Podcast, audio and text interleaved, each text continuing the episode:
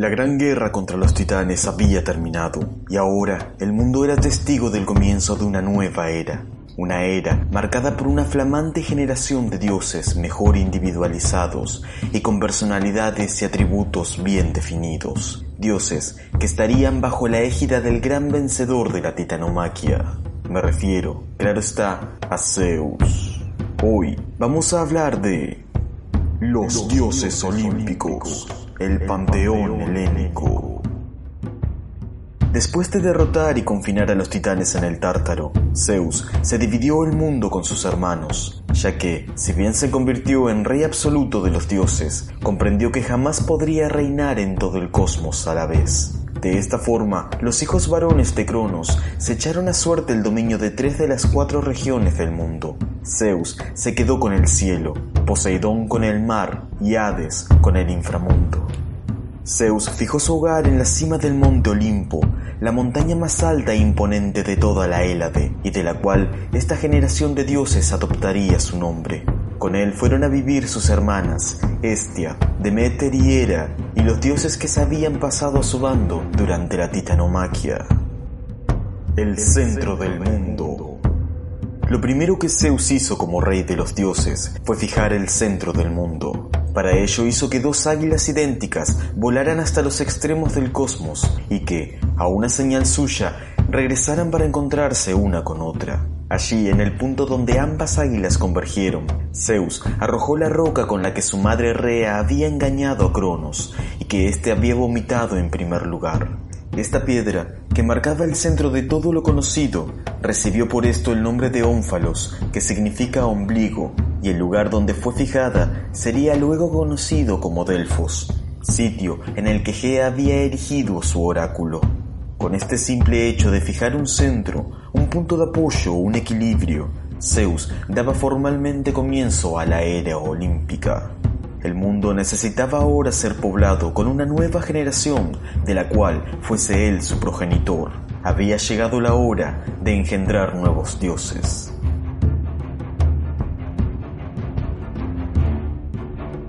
Las primeras amantes de Zeus. La primera inmortal en la que Zeus interesó fue Metis, la oceánide que le había facilitado la pócima con la que Cronos vomitó a sus hijos.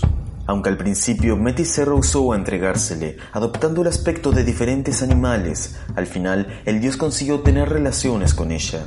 Pero esto sería lo último que la desdichada de Metis haría. Resulta que Gea, la madre tierra, profetizó que el Oceánide daría a luz a dos hijos, uno de los cuales sería más fuerte que el propio Zeus. Temeroso de sufrir el mismo destino que Cronos y Urano, al rey de los dioses no se le ocurrió mejor idea que repetir los errores de sus antepasados. Engañó a Metis para que se convirtiera en una mosca, y antes de que el Oceánide pudiera percatarse de lo que sucedía, Zeus abrió la boca y se la tragó. Urano había cometido un acto terrible al no dejar que sus hijos salieran al mundo.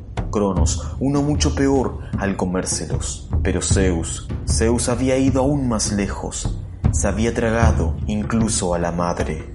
Sin embargo, Metis ya había concebido vida en su interior antes de ser devorada, vida que crecería dentro del mismísimo Zeus sin que éste se diese cuenta. Ya veremos en el próximo encuentro las consecuencias de estos actos.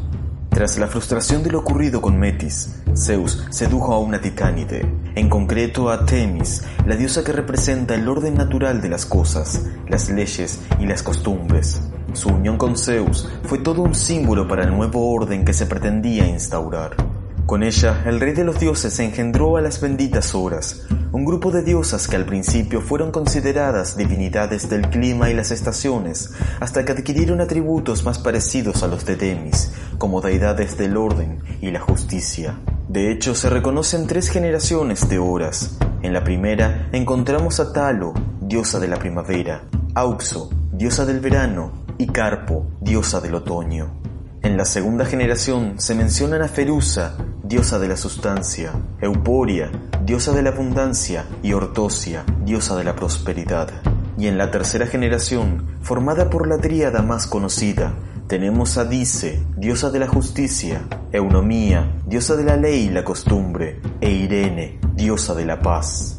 También suele considerarse hija de Zeus y Temis a Astrea, diosa de la equidad, la inocencia y la pureza, una divinidad que hemos mencionado en el encuentro sobre los titanes, pero como hija, en cambio, de Astreo y Eos. Esta deidad, que a veces es confundida con Dice, se encargaba de llevar los rayos de Zeus, tarea que desempeñó hasta el final de la llamada Edad del Bronce, cuando decidió dejar de vivir entre los hombres. Zeus la convirtió entonces en la constelación de Virgo, pero ya hablaremos de ella otro día, cuando veamos el mito de las edades.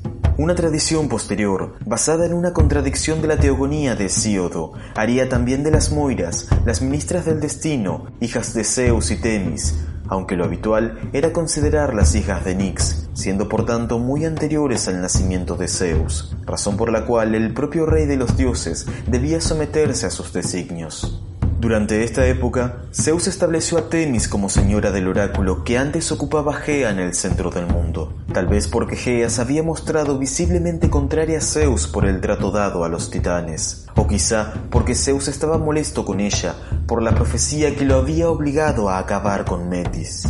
Fuera como fuese, Temis no tendría el oráculo por mucho tiempo, y más pronto que tarde terminaría cediéndoselo a una de sus hermanas, a la titánide Febe, quien, a su vez, se lo daría a su nieto Apolo. Pero aún falta para que este dios aparezca en nuestra historia. Otra inmortal seducida por Zeus fue la Oceánide Eurínome, de la que nacieron las tres Cárites, las diosas del encanto, la gracia y la belleza.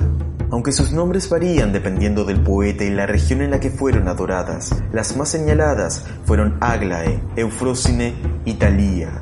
Hasta el momento Zeus había unido a tres diosas, pero ninguna de ellas, salvo tal vez Temis, parecía estar a la altura de su grandeza.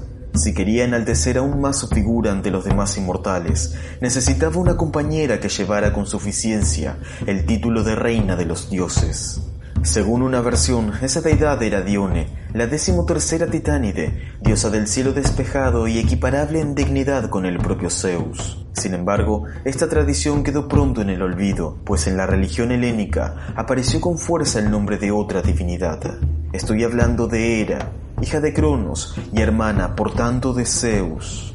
Conquistar esta diosa no fue sencillo, y Zeus debió usar todo su ingenio para conseguirlo. Pero antes de abordar este mito, veamos qué ocurría con Poseidón en el reino de los mares, pues no solo Zeus era fecundo en esparcir descendencia.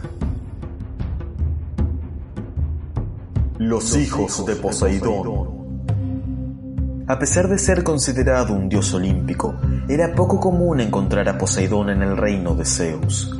Y es que, tal como su hermano, Poseidón también fijó su residencia, pero no en la cima de una montaña, sino en el fondo del mar.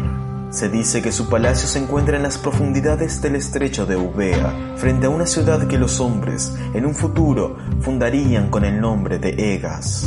La primera deidad que se acostó con Poseidón fue Toosa, hija de Forcis y diosa de las corrientes marinas. Con ella engendró a la segunda generación de cíclopes, entre los que se encontraba el célebre Polifemo.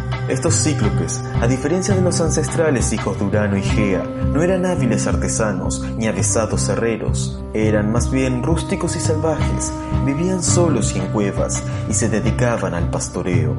Poseidón también mantuvo relaciones con la diosa marina Alia, la misma que, junto a los talquines, lo había criado después de que Zeus lo rescatara de Cronos. Con ella, Poseidón fue padre de la ninfa Rodo y de otros seis hijos más, los cuales serían protagonistas de una terrible tragedia relacionada con la isla de Rodas.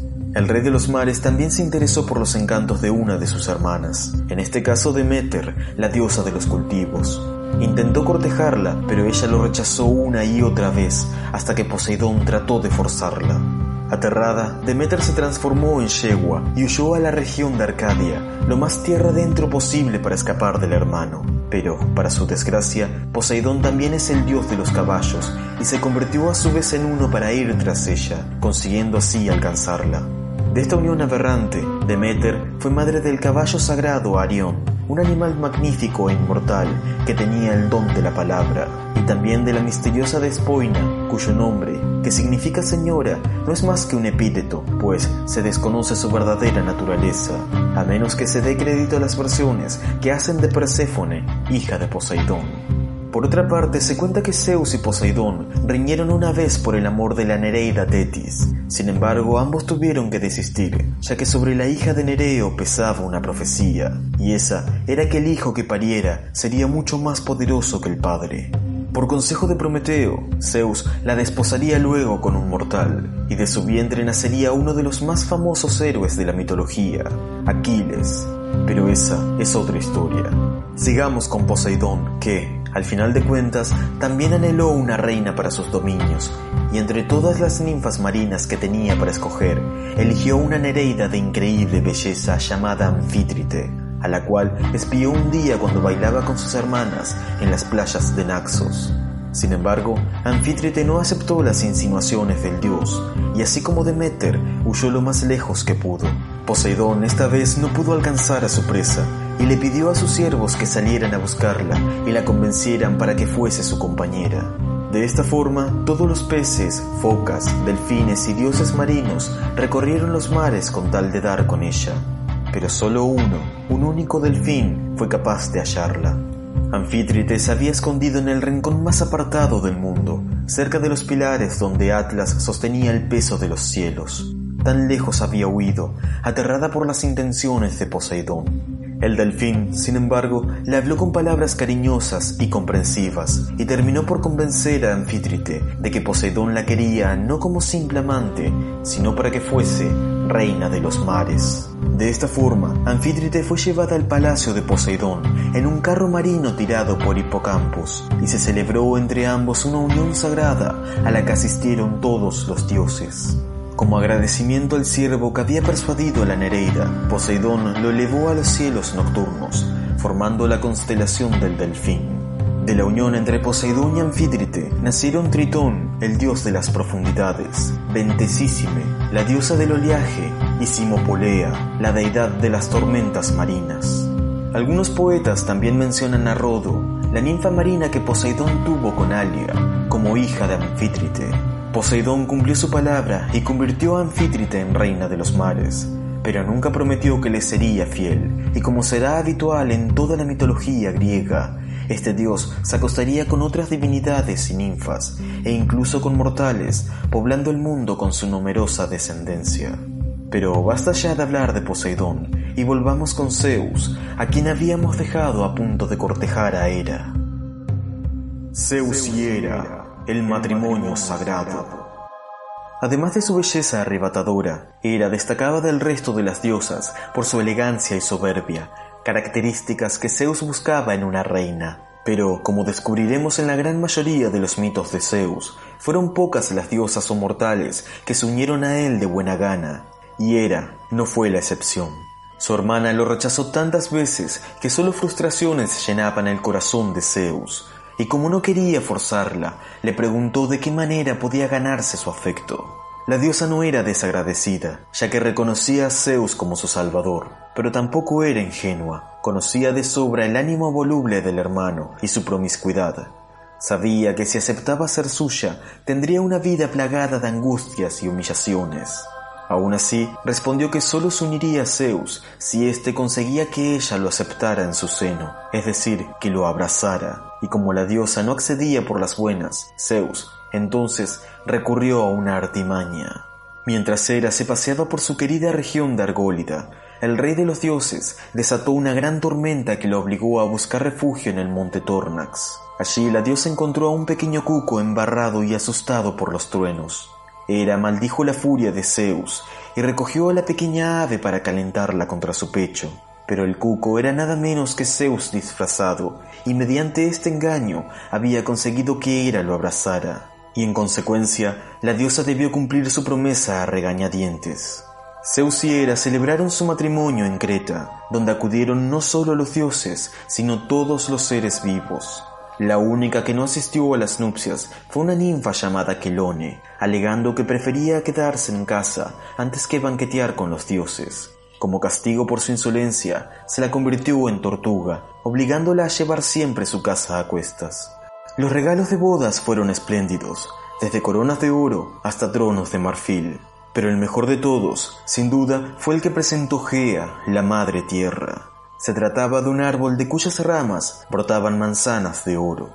Semejante tesoro debía guardarse en un lugar seguro y bien protegido, por lo que Hera decidió plantarlo en un oasis secreto conocido como el Jardín de las Hespérides, cerca del lugar donde Atlas sostenía el firmamento. Y para asegurarse que nadie maltratara el árbol o robara sus preciados frutos, la diosa puso para su cuidado y protección a las Hespérides, las ninfas del ocaso, y al Adón, un dragón de cien cabezas. Por último, Zeus y Hera pasaron la noche de bodas, noche que, según se cuenta, duró 300 años en la hermosa isla de Samos. De este matrimonio sagrado nacieron varios dioses. El primero fue Ares, el pendenciero dios de la guerra. Luego Hefesto, el dios del fuego y la forja. Seguido por Ilitía, la diosa de los nacimientos, y Eve, la diosa de la juventud y divina escanciadora de los dioses. De Hefesto, sin embargo, se dice que fue más bien un hijo partenogénito de Hera, es decir, que nació de ella sola, sin intervención de Zeus. Fuera como fuese, ni bien nació Hefesto, su madre lo vio tan horrendo y repulsivo que lo arrojó al mar desde el Olimpo.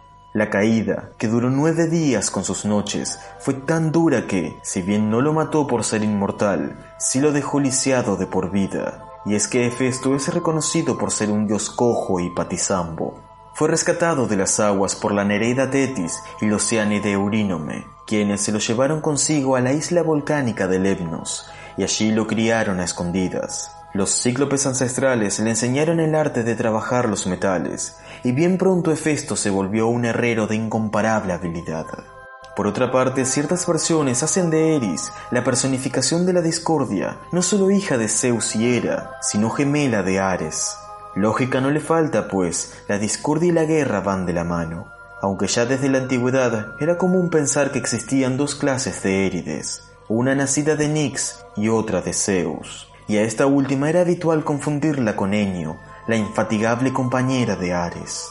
Por último, según una versión poco conocida, podemos mencionar como hija de Zeus y Hera a Ángelos, una divinidad del inframundo de la que poco se sabe y de la que hablaremos en otro momento cuando veamos a los demones de la mitología griega. Y aquí termina el mito de hoy. En el próximo encuentro seguiremos con la segunda parte de los dioses olímpicos. En mi canal de YouTube puedes ver el vídeo de este audio, así como otros vídeos sobre mitología y cultura de la antigua Grecia. Encuentra el enlace a mi canal en la descripción del podcast. Troya Arte, hoy y siempre. Yo soy Martin Nech. Kairete.